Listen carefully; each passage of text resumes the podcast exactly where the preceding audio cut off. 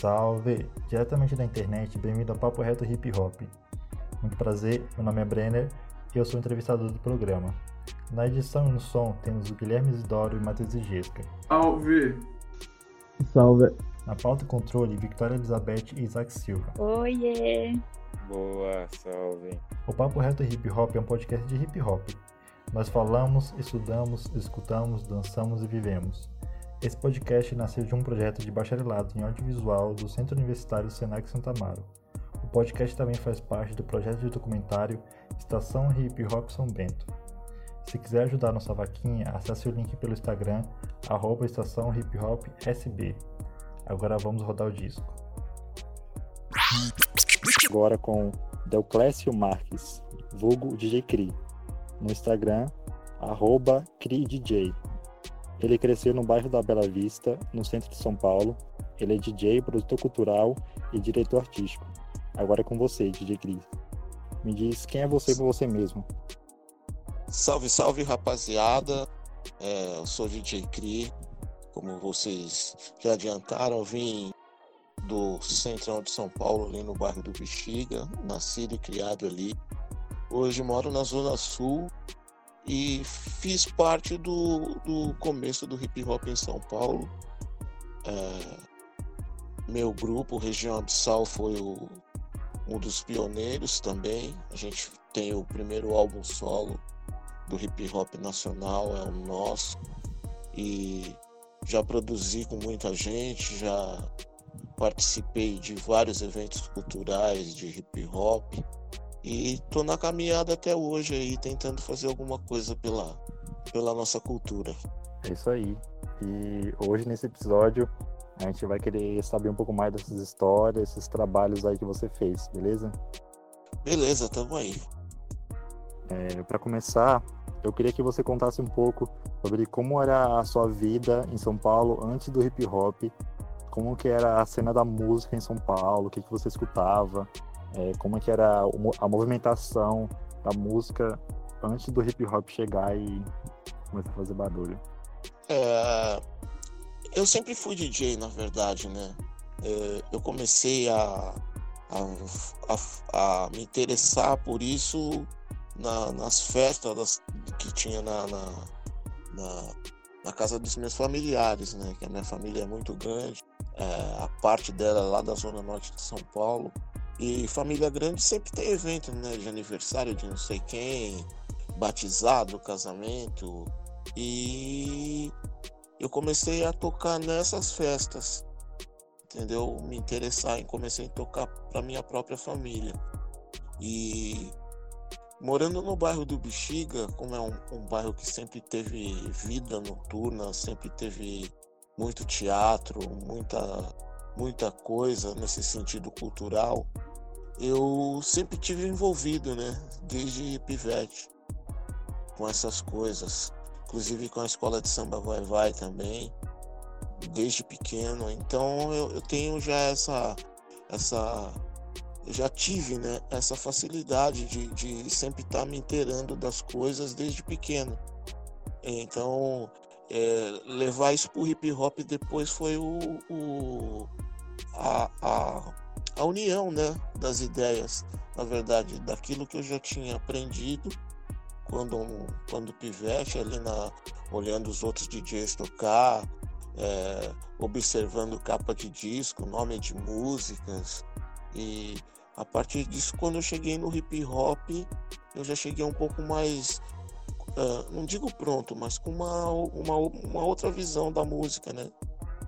Então, eu Sempre gostei de fazer um hip hop mais musical, sempre usando instrumentos. A gente já veio com essa formação desde o início, que o Região Abissal ele tinha um tecladista próprio já. Isso eu falo em, em 87, né? A gente já tinha o nosso tecladista, a gente já tinha a nossa, a nossa bateria eletrônica. Então era uma visão meio que separada do que rolava, né? Na época que ah, na época ah, o, o, hip hop era mais feito em cima de, de samples, né? De ideias criadas em cima de samples. É, é, com bateria eletrônica. A gente gostava de fazer, é, reproduzir na verdade os samples, né? Da, do, do, do, que a gente gostava. Porque tinha também, como a gente foi, caiu logo em gravadora cedo, então a gente encontrou um, pouco de dificuldade de usar os samples também. Então a gente tinha que já começar a partir para um outro princípio. Não tinha mais aquela liberdade de poder pegar uma parte de uma música, outra parte de outra e lançar sua rima em cima daquilo, né? Fazer a mistura. Vocês já é, tiveram que montar o próprio instrumental, é isso que você quer dizer? Exa é, exatamente, porque é, na gravadora que a gente caiu na época, que era a extinta gravadora Continental, é, eles tinham um outro know-how de artistas, né? Vinha um pouco do pessoal do sertanejo, um pouco do pessoal do samba, um, era uma, uma gravadora bem popular. E o rap naquela época, ele, ele tinha uma outra conotação, né? Ele era um, um lance mais de protesto tal. Então a gente, por morar também no centro e ter uma visão um pouco diferente do, do, da nossa da outra rapaziada que a gente curtia, que era o pessoal que já morava aqui pro lado de Santo Amaro e tal.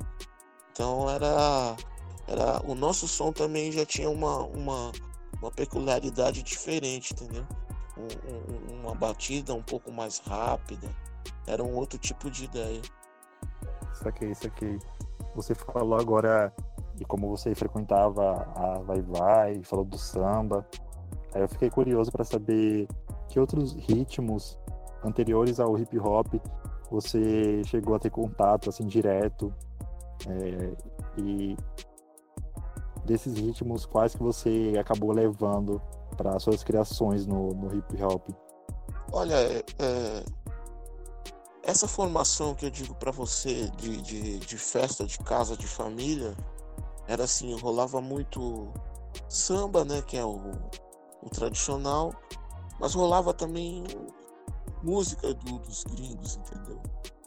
Da época, que eu digo Ray Charles, é, Jimmy Smith, é, é, Steve Wonder, James Brown. Então era uma, um tipo de música que me chamava muito a atenção. Então eu absorvi muito esse tipo de música também.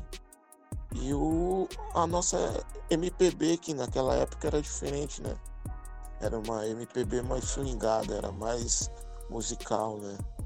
Com Jorge Ben, Gal Costa, Caetano, Gilberto Gil, é, é, infinitos, Elis Regina, era, fazia parte desse universo também, da, das músicas que tocavam nessas festas que eu te falei. E aí, tendo essas influências de outros ritmos, outros artistas, quando foi que o, o hip hop entrou na sua vida? Qual foi, tipo, o momento, assim, qual foi o ambiente que você começou a ter contato com o rap e o hip hop? Eu comecei a ter contato com o hip hop através de, de disco, né? Disco de vinil. É, que foi o, o, o, primeiro som que eu ouvi foi o, o Raps Delight do Sugar Hill Gang, né? Que era que eles cantavam em cima de uma. É, fazia uma rima em cima de uma música que eu, de um groove que eu já gostava muito, que era do Good Times do Chic, né? Então, achei aquilo ali sensacional. E depois desses começou a vir outros, como Chris Blow, é, Grandmaster Flash, Africa Bambata. Daí teve uma mão que teve mais um, um filme que ia estrear em São Paulo, que chama Beat Street. E e acontecia até uma, uma parada interessante nessa.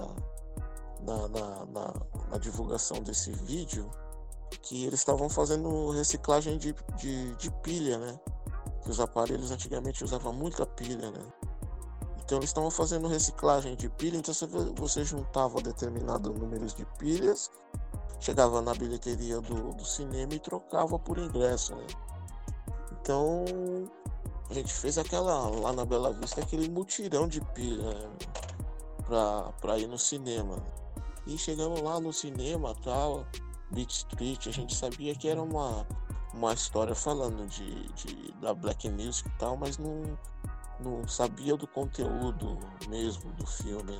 Tem gente assistindo e era um filme que contava um pouco da história do hip hop em Nova York.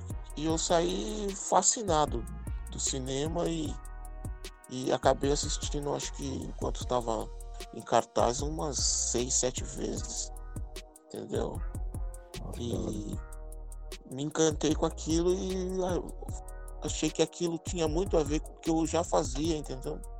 E um parceiro meu também entrou na mesma vibe e a gente começou a dar é, início ao nosso sonho de ter uma, um, um, grupo de rap. Daí a gente começou a convidar as pessoas que eram mais próximas da gente ali, que, que de repente a gente sabia que podia surtir algum efeito, né? Esse meu amigo que é tecladista, que que, que a gente estudou junto, né? Fez terceira série, essas paradas dos amigos mesmo de infância. E, e montamos o Região Abissal.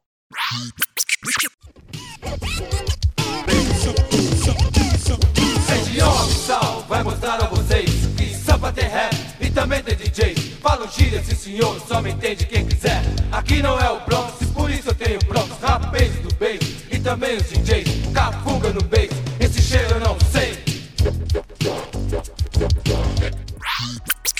E esse meu amigo é músico até hoje. Hoje ele toca na numa banda de samba que, que é uma da, da, das pioneiras também no, no, segmento, que é o Clube do Balanço. Também toca com muita gente aí da, da música. Ele se tornou um tecladista de, de ponta, né? E foi tudo no início ali do Região Abissal que que deu esse pontapé inicial assim na, na nossa cabeça de fazer música, né? Qual o nome desse seu amigo? É Marcelo Maita. Maita? É, Marcelo Maita. Beleza. E o é... outro meu amigo que eu te falei é DJ Giba. Legal. Muito legal. E entrando mais nessa coisa do, do DJ, eu queria saber. Você já falou agora, né, que você já tocava nas festas de família.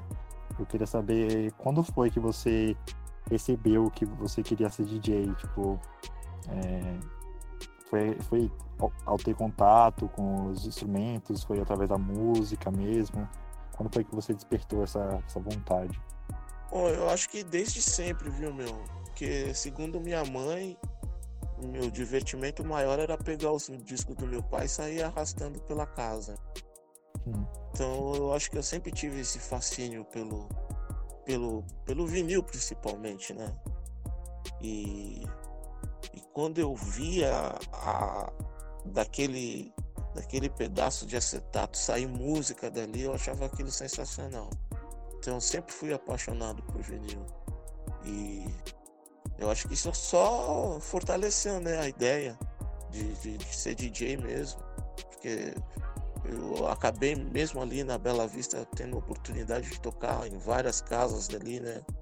Porque antigamente tinha a, as domingueiras, né? Matinês, que tipo começava duas da tarde e ia até às sete, oito da noite, pra galerinha, entendeu? Então no, no colégio, sempre tocava nas festas do colégio. Então eu já sempre gostei, sabe? É um fascínio mesmo. E como foi para você aprender o seu ofício? Como foi para você é, correr, correr atrás é, dos conhecimentos do DJ? Que meios você é, obteve para aprender a realizar a discotecagem? Ah, eu acho que foi as oportunidades que eu tive de tocar em determinadas casas noturnas, quando menor ainda, né? Então isso já me ajudou bastante, que eu podia ter contato com, um toca-disco profissional, com gravadores, né, que a gente usava muito na época, é, tape deck e muito gravador de rolo também. Então, é, e com isso você começa também a aprender vários formatos diferentes de mídia, né? Então eu venho acompanhando, né? Então eu vim do vinil, é, passei pela, pela fita cassete, pela fita de rolo, pelo DAT, pelo ADAT, pelo MD. E E hoje volto ao vinil de novo. E, e tocar para mim foi, foi muito bom. Foi um, um belo aprendizado, sabe? E eu não. E as coisas surtiram em mim, assim, lance de técnica, conhecimento, foi fluindo tudo naturalmente, sabe? Eu Você aprendeu tive... na prática. É, eu nunca tive curso de nada, nunca. Eu sempre fui muito observador, né? Então eu gostava de ver os, os DJs da época tocando. Eu sempre fui muito em festa para para estudar também, além de curtir, né? Gostava de estudar as músicas, gostava de estudar o que o DJ tocava, gostava de estudar como ele fazia a, a, as mix. Então isso me ajudou bastante. Agora, a seguinte pergunta é também uma grande curiosidade minha, que é sobre as diferenças tecnológicas do, do DJ. É, você pegou diversas mudanças né, ao longo do tempo, tipo, dos anos 80 para cá, muita coisa se modernizou e mudou mesmo. Eu queria saber de você quais foram essas mudanças que ocorreu no, no trato do DJ na hora de é, construir uma música ou na hora de apresentar, se apresentar numa, numa balada, numa festa. Ah, eu acho que facilitou muito, né, cara? Facilitou demais. Eu acho que eu, eu sempre go, eu, eu, eu sou um cara que gosto de vinil, mas também amo a tecnologia. Entendeu? Eu não consigo mais viver hoje em dia sem a tecnologia. Eu não, eu não saberia como ia fazer uma música hoje sem um software. Então, eu, eu gosto de acompanhar, entendeu? Tanto musicalmente falando, como também de instrumentos. Sempre alguma coisa que sai eu procuro saber, procuro conhecer, mesmo que não tenha condições de ter, eu procuro conhecer. Eu acho que isso é importante.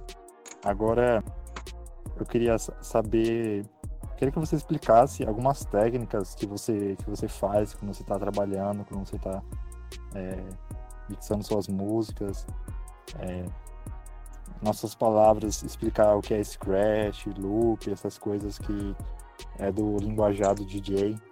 Seria bem legal assim para o pessoal que está escutando. Bem, deixa eu te falar, o lance de técnica, eu o tipo scratch, eu aprendi a fazer sozinho. Eu nunca tive, nos anos 80, eu não tinha condições de comprar uma, uma, uma Technics MK2 que era o, o toca-disco que até hoje é referência. Então o que, que eu e esse meu parceiro Gil, Gilberto fazíamos? A gente adaptava o que a gente tinha. Eu tinha um 3 em 1, ele tinha outro 3 em 1. Então a gente fez uma mudança total e radical num 3 em 1 para poder fazer nossos shows, para fazer nossos, nossos scratch, nossos transformers. E a gente só não fazia back, back to back, mas o resto a gente fazia tudo. E, e tinha uma técnica que a gente fazia de loop também, que era fazer loop no gravador de rolo, né? Que era uma edição que você pegava a fita, cortava ela no determinado ponto tinha que emendar ela também num determinado ponto para dar o looping certo, perfeito, para que ele ficar passando de um rolo para o outro de uma forma contínua, né? E isso era muito engraçado, mas e pior que essas coisas que a gente tinha que fazer, tipo tirar leite da pedra, e hoje a gente vê programas de edição, programas de gravação, tudo assim na mão da gente na internet, eu acho isso sensacional. Nossa, que, que incrível isso que, vocês faziam. Vocês basicamente é, faziam com as mãos o que o software hoje faz, né? Com apenas alguns apertar de botões. Exatamente, porque não tinha outra forma, né? A gente não tinha o recurso. Porque antigamente o, o, o aparelho que fazia o sample era um. Você tinha que ter o outro aparelho para fazer a sequência da música. Aí você tinha que ter o teclado para tocar aquilo que você queria em cima do sample, por exemplo. Então, ou soltar algum efeito, alguma coisa. Então era tudo isso gravado em canais diferentes de fita. Então era, era, um, era meio loucura fazer, mas a gente fazia. Passava horas fazendo, mas fazia. Que legal, mano. Aí você explicou alguns dos processos, né, para conseguir trabalhar ali. Eu queria saber agora na parte de é, exatamente construção sonora da música. O, como é o seu processo para criar a sonoridade da música, o instrumental, sabe? Com, como é que você caça essas músicas, como é que você compõe, extrai certas partes. Não, a, a, as, as fontes são as mesmas, né, meu? As fontes são as mesmas. A gente usa os mesmos discos que usava nos anos 80, nos anos 70, entendeu? E, e, e, e usa isso de uma forma mais moderna, né? Que hoje a gente, a gente tem como devagar, tem como mudar tonalidade, coisas que antes a gente para fazer seria muito difícil. E mais os timbres, né, que a gente usa, que praticamente são os mesmos, porque eu acho que o existe uma, para mim, pelo menos para mim a sonoridade existe uma regra básica, né, pro pro, pro, pro, pro hip hop que é a TR-808, o Mini Moog e o Piano Rhodes Fender, né? Eu acho que são esses três elementos que eu sempre usei, que uso há anos, e dali saem milhares de ideias. E outros, ou, claro que hoje em dia a gente usa outros teclados, outros timbres, coisa mais, mais moderna, mais tecnológica, mas praticamente são ideias é, reproduzidas de teclados antigos. Né? Ah, bem legal que você é, continua com o estilo musical desde, o, desde, desde esse período, tipo, se mantém até hoje.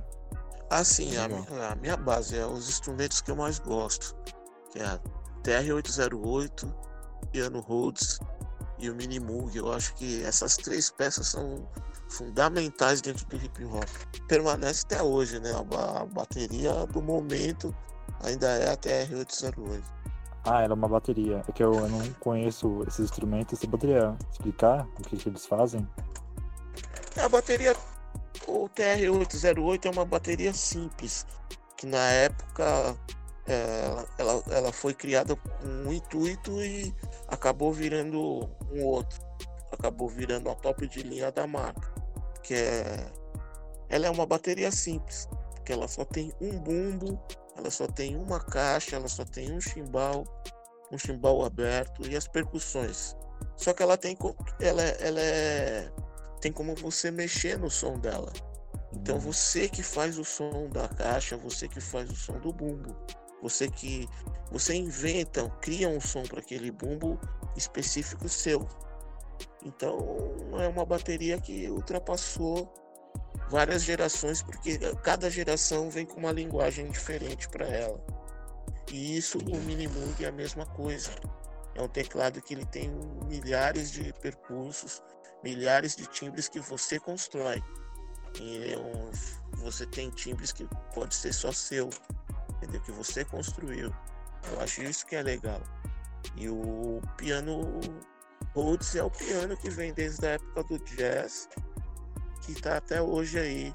Ele, para mim, aquele som não fica velho nunca. Casa com, com, com casa com samba, casa com black music, casa com reggae, ele é perfeito. Nossa, muito legal. São instrumentos que te dão liberdade para criar bastante coisa. Bastante coisa. E o Rhodes é a mesma coisa, ele tem um mecanismo. E são todos, são todos instrumentos análogos, né, na verdade. Que uhum. hoje existe a, a versão de todos eles é, digital, mas é, para mim são os pais da Black Music. Legal. Aí, agora eu queria saber como que você falou dos discos, né? Que até hoje são os mesmos, que é o, são os discos que você curte. Eu queria saber como que era a busca por esses discos, se era aqueles que você já escutava na casa da sua família, que você foi catando assim, ou se você teve aquela busca, aquele garimpo atrás dessas músicas. É, a nossa referência era a rádio, né? E, e algum amigo que tinha influência de, de viajar para fora e trazer, porque era muito difícil. É, pessoas que, que tinham disco importado, era aquela coisa, tocava na rádio, você tinha que esperar sair, sair no Brasil para você poder comprar. E entre esse meio tempo, às vezes demorava. Então era uma briga. Às vezes a, a, um cara trazia uma, uma, uma fita cassete com programa de rádio gravado lá de Nova York. Daí era aquela coisa. Ficava todo mundo apaixonado pela fita. É, saía copiando a fita para todo mundo, para todo mundo ter a música. Daí na, se você tinha que tocar na festa a, a, música, você ia ter que tocar aquela que foi gravada do rádio mesmo, não tem jeito. Daí todo mundo se preocupava em fazer aquela gravaçãozinha legal, com uma fita boa, entendeu? Rezava pro cara não falar e não soltar vinheta no meio da música. Era uma loucura para descolar música. E hoje em dia tá essa facilidade toda de você apenas falar no telefone e ele próprio procurar música para você. Pode crer. Agora, entrando mais né, nas gravações de discos é, para artistas, eu queria que você me contasse um pouco sobre as primeiras músicas que você gravou para disco, é, o Região Abissal, esses primeiros artistas que você teve contato e essas gravadoras que você é, trabalhou nessa época no começo assim do hip hop, sabe? É o é o o, o Região Abissal ele já já veio do, no, numa gravadora grande na época, que era a, a Continental. E simultaneamente saíram também duas coletâneas de hip hop, que foi a, o Som das Ruas e o Hip Hop Cultura de Rua. É, então a gente pegou já um formato já nessa época de, de, de mercado, né? Então já tinha um, um, um mercado específico. As lojas ali da, das grandes galerias já, já começaram a, a, a divulgar e comprar nosso trabalho também. E é, depois começaram a vir das. Porque aqui, aqui em São Paulo tinha aquela cultura de, de, de, de baile black, né? Com as equipes de bailes na época, shows em Zimbábue, Cascatas, Secret Powers, os Carlos, era um monte de equipe que tinha em São Paulo. E, os, e fazendo baile de ginásio, um baile em lugar grande, sempre com mais de mil pessoas.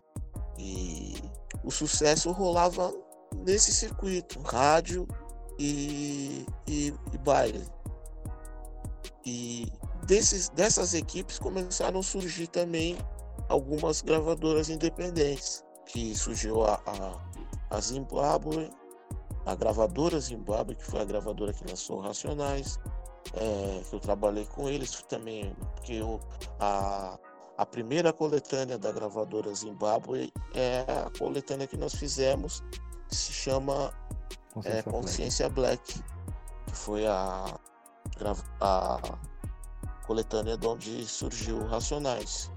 É, e a partir disso, as outras equipes também começaram a se alertar para esse lado da música que estava crescendo e começaram a fazer outras gravadoras.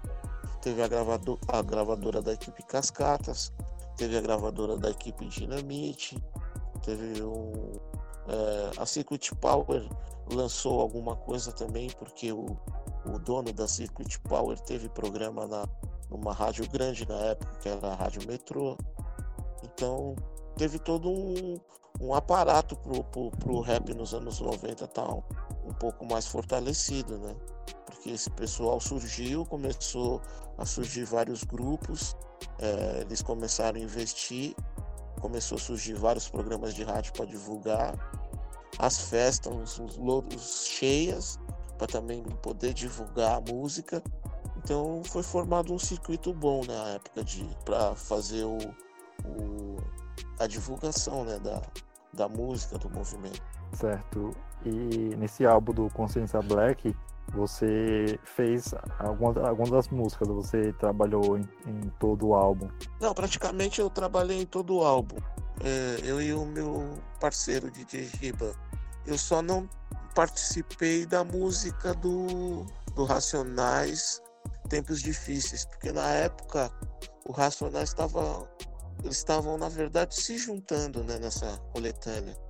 Uhum. É, tanto é que o, o Blue e o Brown gravaram uma faixa e o Ed Rock gravou uma outra faixa, que nem eles fazem até hoje, na verdade.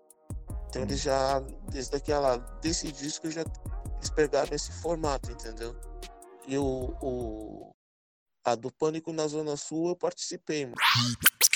E aí, mano, vai ser Blue. Pânico na Zona Sul, Pânico na Zona Sul, Pânico na Zona Sul, Pânico na Zona Sul. Nossa, muito legal. E. Nossa, muito foda que você tava ali com aqueles caras nesse começo do hip hop. Não só o Racionais, mas a Sherry Line também. Ela tá nesse, nessa coletânea. É, a certo? She- é, é, tá. A Sherry Line é nossa parceira do começo mesmo do, do, do, do- do movimento, né? Ela era frequentadora da São Bento, que, como a gente, e depois a gente fundou o Clube do Rap, que era uma festa que a gente fazia às segundas-feiras, que era uma coisa inédita pra época, né?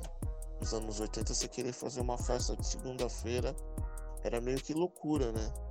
Mas acabou dando certo porque não era uma festa que tinha o intuito de, de até duas, três horas da manhã. Era uma festa para a galera se reunir depois do fim de semana para mais trocar ideias, se apresentar para quem não tinha palco. Foi tudo inspirada também no filme que eu te falei, no Beat Street, entendeu? Tem uma parte do filme que tem esse, esse lance do, do- do- dos novos talentos. E a gente levou isso para dentro do- dessa festa que a gente lan- lançou, que chamava-se Clube do Rap na época. Daí todo mundo ia se apresentar lá segundas-feiras, né? É, e o, o fechamento do Racionais mesmo, de, de ideia, eles se encontraram lá no Clube do Rap.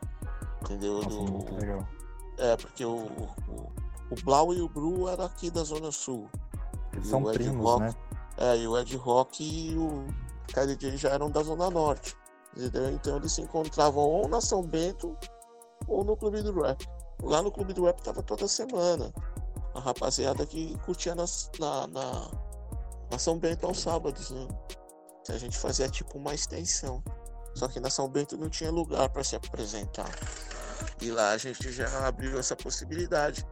O cara levava seu toca-disco, levava suas coisas, voltava sua parafernália lá e cantava. Interessante E isso. foi legal que a gente com isso conseguiu chamar a atenção da, da mídia da época. Teve TV Cultura, lá, TV A Globo, TV A Band. Inclusive teve um programa Metrópole da TV Cultura que foi feito ao vivo de lá na época. Eles acharam muito louca a ideia, né? Daí tivemos esse- essas, essas, essas, não digo facilidade, mas tivemos esse apoio, né?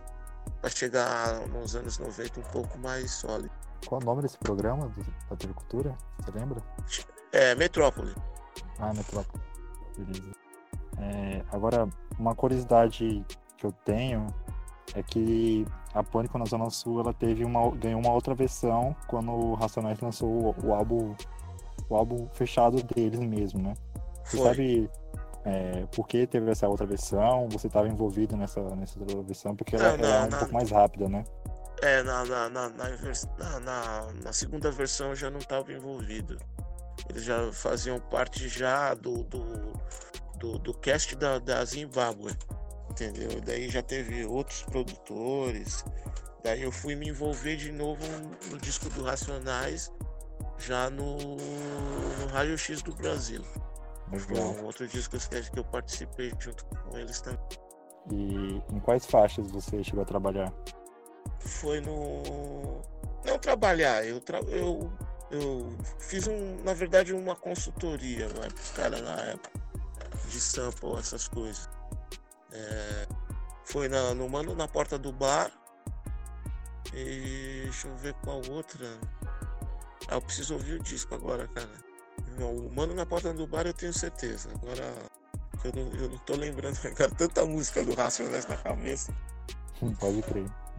que eu agora eu não lembro. Mas o mano, o mano na porta do bar eu tenho certeza. Tá.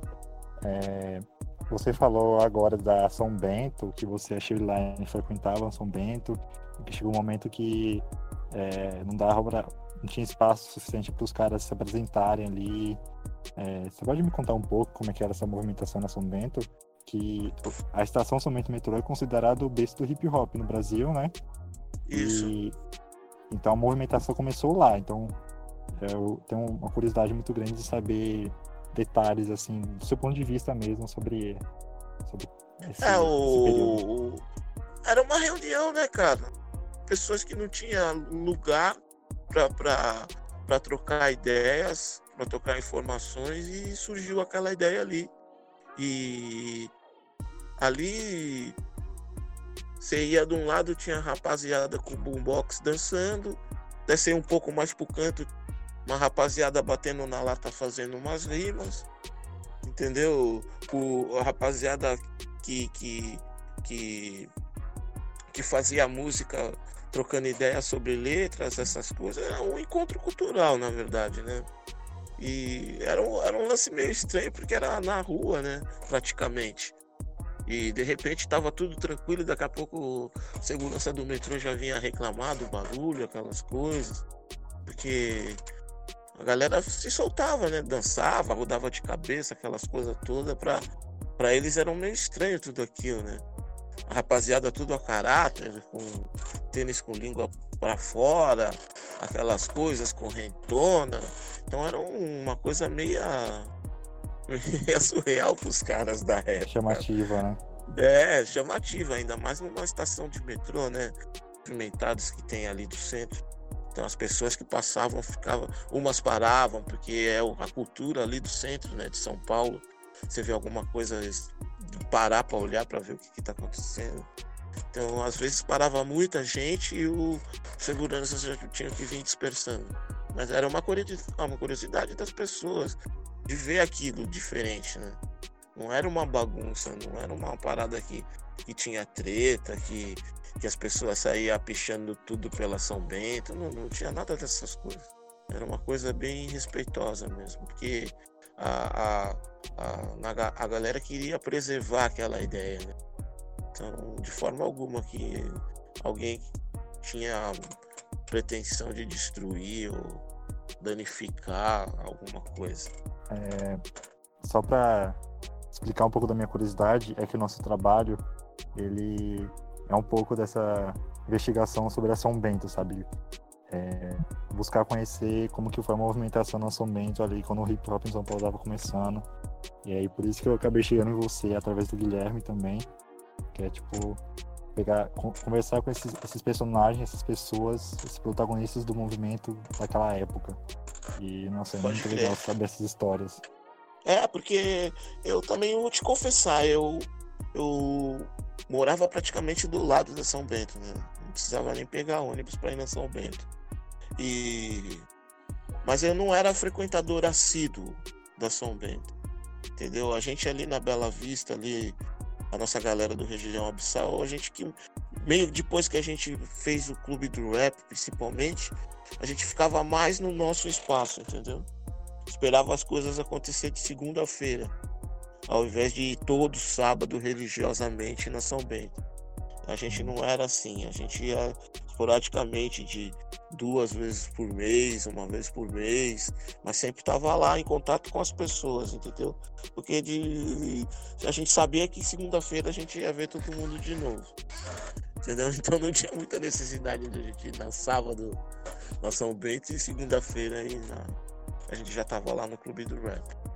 Mas eu, eu fui frequentador, mas não fui frequentador assíduo, que nem o Taíde, que nem o Jack, que nem o Ninja, que nem o, o, o Marcelinho Backspin, que nem o, o Pepeu, entendeu? Esses caras eram assíduos, o, o André do Sampa Crio, esses caras eram assíduos São Bento mesmo. Você podia ir qualquer dia, qualquer horário, no sábado, eles estavam lá.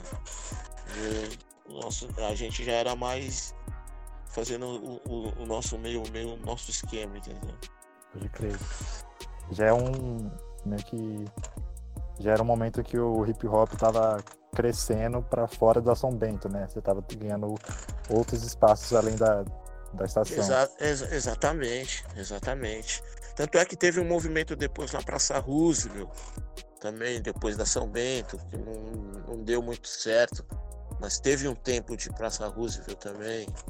Mas sempre foi naquela volta ali, né? No, mas a São Bento ter, é a São Bento é, é incomparável. E, e, como a São Bento influenciou outros movimentos também né, de, de saída de metrô, né? Teve a Santa Cruz, agora nos anos 2000, é, e, e, hoje ocorreu muitos movimentos de, de rap, de batalha teve, de rap. Teve a época da, da, da, da Jabaquara também. Isso. Teve é. o pessoal do Jabaquara Breakers que fazia um movimento lá. Hoje tem ali no Lago da Batata, né? Que é até a habilidade de Lago da Batalha, que é na saída do metrô também. Ah, eu acho isso muito legal, cara. Eu acho isso muito legal, que é uma forma de sempre estar tá viva a, a, a história, né? O movimento. Eu acho que, independente de tecnologia, eu acho que esse encontro pessoal, assim, eu acho que tem que ser mantido. É, e o mais legal é que todos esses espaços são gratuitos, são abertos e qualquer um pode chegar e pode participar. Isso é uma coisa muito comunitária, né? Uma coisa de estar aberto para todo mundo. E isso que é legal. Qualquer um pode chegar e participar. Oh, justamente. É o. É o, o, o hip hop é assim, né? Ele é assim, ele é um. Ele é um movimento agregador, né? independente de classe social, cor, credo. O importante é a música, é a, é a arte. Muito legal. Aí agora, eu queria saber de você, é, você agora que você falou de todos esses trabalhos, toda essa produção que você se envolveu, eu queria saber qual trabalho você tem, sente mais satisfação, que você se sentiu mais orgulhoso de ter realizado. Ah, no, no, no, hip hop, você diz? É, no hip hop. Ah, eu acho que foi o. O disco do Sistema Negro, cara. Eu acho que o disco do Sistema Negro, aquele Bem-vindo ao Inferno, eu acho que ali eu pude pôr as minhas ideias mesmo. Entendeu? Aquele disco ficou com, com a assinatura final daquilo que eu queria fazer. Vem, vem, sobe, Vem é aqui, existe outro lugar. Vem, vem, vem, vem, sobe, vem. Vem é aqui, existe outro lugar. Entendeu? Eles, o pessoal do Sistema Negro confiou em, nas ideias, a gente trocou bastante ideia, sabe? Foi um trampo que fluiu solto e acabou se transformando assim num álbum que que é, né? Tipo um dos antológicos aí do, do rap nacional. Depois veio o, álbum do Atalib e a Firma, mas o, o álbum do, do Sistema Negro para mim é o que eu mais me orgulho de ter feito. Agora fiquei curioso, vou escutar logo depois que a gente terminar a gravação. Aí a próxima pergunta que eu quero fazer é que você queria que você falasse sobre a influência do hip hop na sua vida, é, o que, que o, hip hop, hip -hop é, proporcionou para você, é, quais modificações que ele trouxe para você. Olha, cara, a única coisa que o hip hop não me trouxe até agora foi dinheiro. o resto, cara, me deu tudo, meu. Escolhi muitos amigos, sabe? Aprendi bastante coisa. Ah, conheci vários lugares. Eu acho que isso daí foi mais importante, ter conhecido outros, outros lugares, entendeu? compartilhar das ideias com outras pessoas, saber que em outros lugares também dentro do Brasil existe hip hop também foi legal pra caramba. Então eu acho que isso aí não tem. Independente da grana, eu acho que isso que, que tem mais valor, né? De você é, fazer uma caminhada. Eu acho que isso que é legal.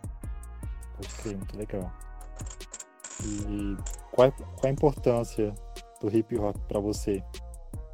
Olha, o, o hip hop para mim é, é sempre aquele sonho que eu, eu vivo sempre, né?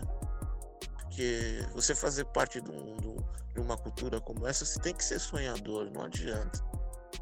É, então você tem que estar sempre preparado para tudo aquilo que o sonho proporciona, né? Tem dia que você não tem uns sonhos legais. Mas tem- também tem dia que você sonha legal, acorda bem. E eu vejo o hip hop assim na minha vida. E continuo cultivando isso dentro da minha ideia como um sonho. Entendeu? E cada dia eu procuro viver isso de uma forma que eu possa deixar para outras pessoas, para próximas gerações, coisas boas, entendeu? De, de música. Nossa, muito legal. Agora, eu queria que você falasse pra gente seus projetos que, que estão em andamento, seus trabalhos. Esse Olha, eu- agora que é pra você divulgar esses projetos. Bom, legal. Eu hoje em dia eu, eu tenho um, um home studio. É, faço parte da firma Produções, que é uma é um- uma produtora pequena, né? Mas que faz algumas coisas. Tem alguns artistas com a gente. Hoje a gente está trabalhando muito com a rapaziada do trap. E fora isso, gosto de fazer samba rock também produzir samba rock, trabalhar com a galera do samba rock, porque é um, é um movimento que sempre teve correndo junto comigo ali, paralelo, que vem dessa época da, das festas, da, que eu te falei, do, da, da casa dos meus familiares. E hoje em dia a gente faz, faz isso para as pessoas dançar, né? Eu acho isso legal. Antigamente eu, eu ouvia as músicas e hoje eu tenho condições de fazer a música para as pessoas dançarem. Então, eu quero cada vez continuar fazendo cada vez mais isso. Fazer as pessoas felizes, dançar, des- descontrair, curtir uma bela música com qualidade, principalmente, com alguma coisa para dizer também. E é isso. Nossa, muito bacana. É, infelizmente, a gente já está encerrando. Se eu pudesse, eu ficaria, ficaria aqui por mais uma hora conversando com você, tirando algumas dúvidas, fazendo perguntas. Hum, Muito interessante o papo com você. Já quero agradecer pela sua participação, por Obrigado, ter eu. exposto o seu tempo. Não, tamo aqui. O que precisar, tamo à vontade. Pelo hip aí? hop a gente sempre dá um jeito. Legal. Aí, para finalizar, eu queria que você é, recomendasse um disco, um rapper, um filme e um livro. Tipo, um ou outro, ou se quiser recomendar todos também, fica à vontade. Olha, eu recomendaria um, um filme. Eu recomendaria o Beat Street, já que eu falei tanto do Beat Street. Pra quem gosta de hip hop, vai ver ali uma. E tenho certeza que quem, quem faz parte dessa cultura se identifica com o filme porque conta a história de pessoas, mesmo morando em Nova York, são pessoas que, que são lutadoras como nós. Um disco eu acho que um disco que, que serve assim de escola pra, pra gente ouvir em qualquer época é o álbum Hell do James Brown. Que ali eu acho que ele tava no auge das ideias dele. Então é um disco que continua saindo muitas ideias pra mim dali ainda até hoje. E o livro eu recomendaria o livro do meu brother Taíde, que é, um, é uma história legal. A biografia E- dele, É, exatamente. essa aí já tá na minha lista, já tenho curiosidade de ler. Conhecer um pouco mais sobre ele. O Taíde, que, né, como você falou, fez parte desse momento da São Bento e cresceu a partir dali também. Sim, inclusive tava na pré-estreia junto com a gente do Beat Street. Ah, da hora. É, tava lá na plateia. A plateia era São Bento toda, né, desse filme. Na verdade. Fecharam a Sim, é sala. tudo- É, fechamos a sala. Quem tinha dinheiro tinha dinheiro, quem não tinha dinheiro arrumava a pilha e ia. Muito legal. É, então, gente, esse foi o DJ Cri. Vocês podem encontrar ele no Instagram com- como arroba Cri com K DJ TJEY. E fiquem de olho no Papo Reto. E DJ Cri, muito obrigado. Fica aí o convite para você participar de próximos episódios, próximos projetos. Legal, Precisando de tamo alguma aí. coisa, tamo aí também. Obrigado. Valeu, hein? Tamo junto. Até mais.